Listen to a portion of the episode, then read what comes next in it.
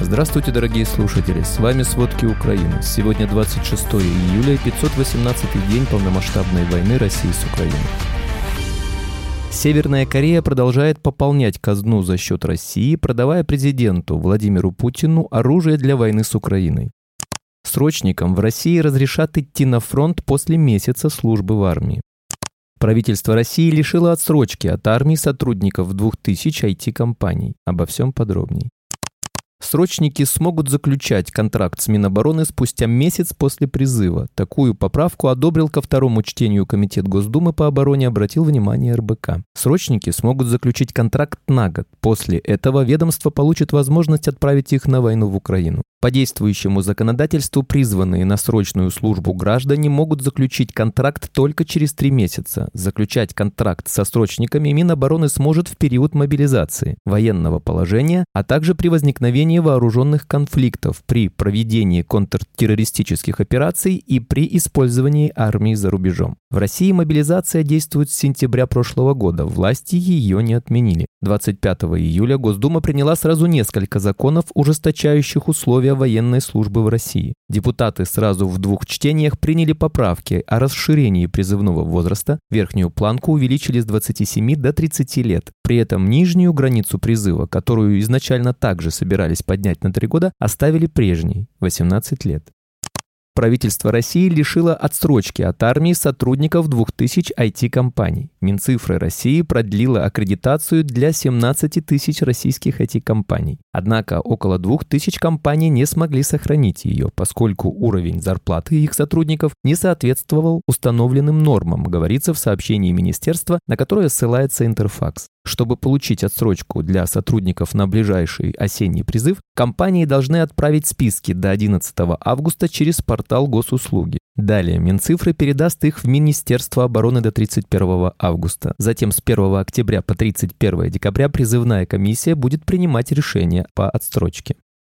От российских обстрелов в Авдеевке Донецкой области продолжают гибнуть мирные люди. В результате атаки во вторник, 25 июля, погиб мужчина. Об этом сообщил глава Авдеевской ГВА Виталий Барабаш в Телеграме. При этом он призвал граждан эвакуироваться из города или помогать это сделать тем, кто там пока что остается. Как известно, в настоящее время в Авдеевке остаются более 1700 человек.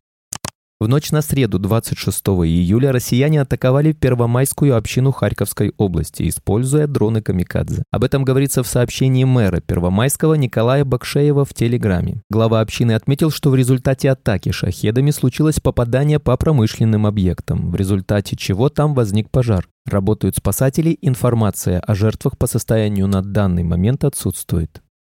Вчера в больнице скончалась девочка 2011 года рождения, которая накануне получила ранение в Константиновке Донецкой области в результате обстрела российских войск. Об этом сообщает руководитель Донецкой ОВА Павел Кириленко в Фейсбуке. Согласно словам Кириленко, таким образом в результате обстрела кассетными снарядами погибли три человека, в том числе два ребенка. При этом еще шесть человек были ранены. Напомним, обстрел Константиновки произошел 24 июля около 19 часов вечера. Армия России обстреляла обстреляла местный водоем, на берегу которого отдыхали люди. Обстрел был произведен из РСЗО «Смерч» с кассетными боеприпасами.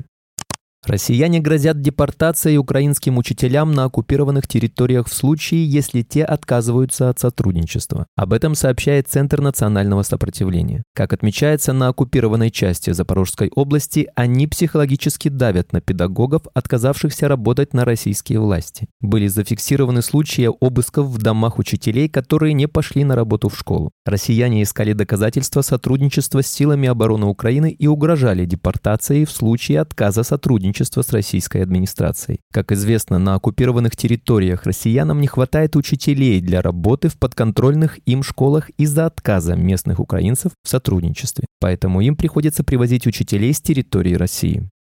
В результате российской атаки по украинской портовой инфраструктуре на Дунае было повреждено румынское судно. Корабль получил незначительные повреждения и смог продолжить путь. МИД Румынии сообщает, что в результате обстрелов украинских портов на Дунае граждан Румынии нет. Отмечается, что власти страны направили официальный отчет украинской стороне, посвященный этому инциденту. Напомним, россияне нанесли удар по украинским портам на Дунае в ночь на 24 июля. Атака происходила с использованием иранских дронов. Три шахеда были уничтожены силами ПВО. В результате удара пострадали шесть человек.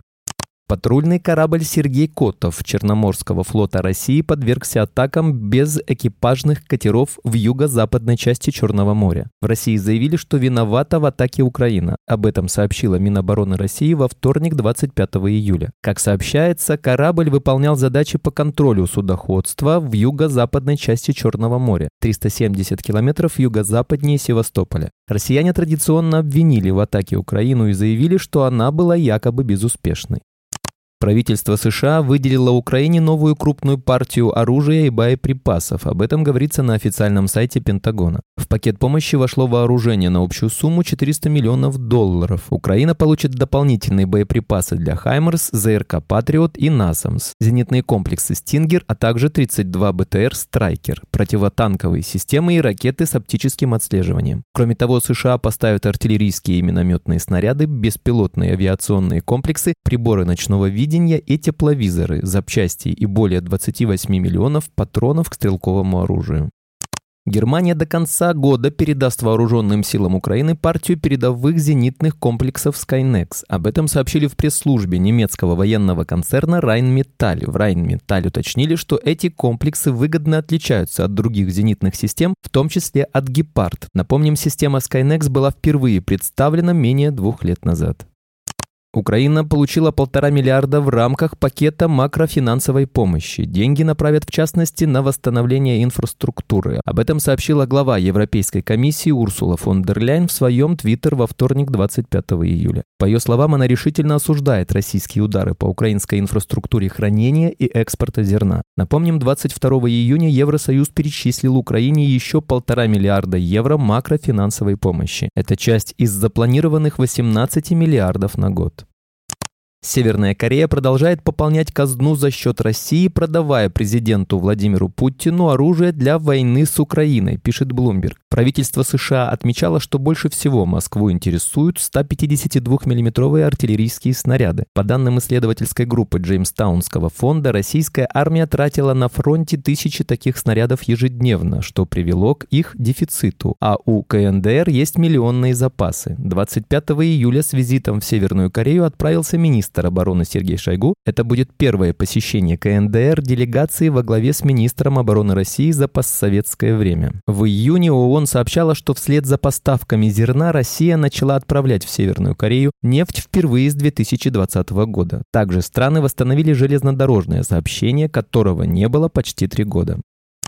Голливуд перекрыл доступ в Россию пиратских копий блокбастеров. Пиратский прокат голливудских премьер, который российские кинотеатры начали практиковать после начала войны в Украине, существенно осложнится. Крупные кинокомпании приняли меры для выявления и блокирования распространения пиратских компаний в российских кинотеатрах, пишут ведомости, со ссылкой на участников кинорынка. По информации топ-менеджеров крупных киносетей и прокатной компаний были раскрыты поставщики пиратских копий, в том числе кинотеатры из Казахстана. Подсказкой для вычисления нелегальных поставщиков оказались цифровые метки, ватермарки, которые ставятся прокатчиками на кинокартины при передаче их копий в кинотеатры. Пока неизвестно, какие меры были приняты голливудскими студиями к участникам нелегальной схемы. Спасибо, это были все главные новости о войне России с Украиной к этому часу. Помните, правда существует, а мы стараемся сделать ее доступной. Если вам нравится то, что мы делаем, пожалуйста, поделитесь этим подкастом с друзьями в России. Также, если вы хотели бы помочь нам делать материалы еще более качественными, пожалуйста, оставляйте фидбэк. Это очень важно для нас и для распространения правдивой информации. До встречи.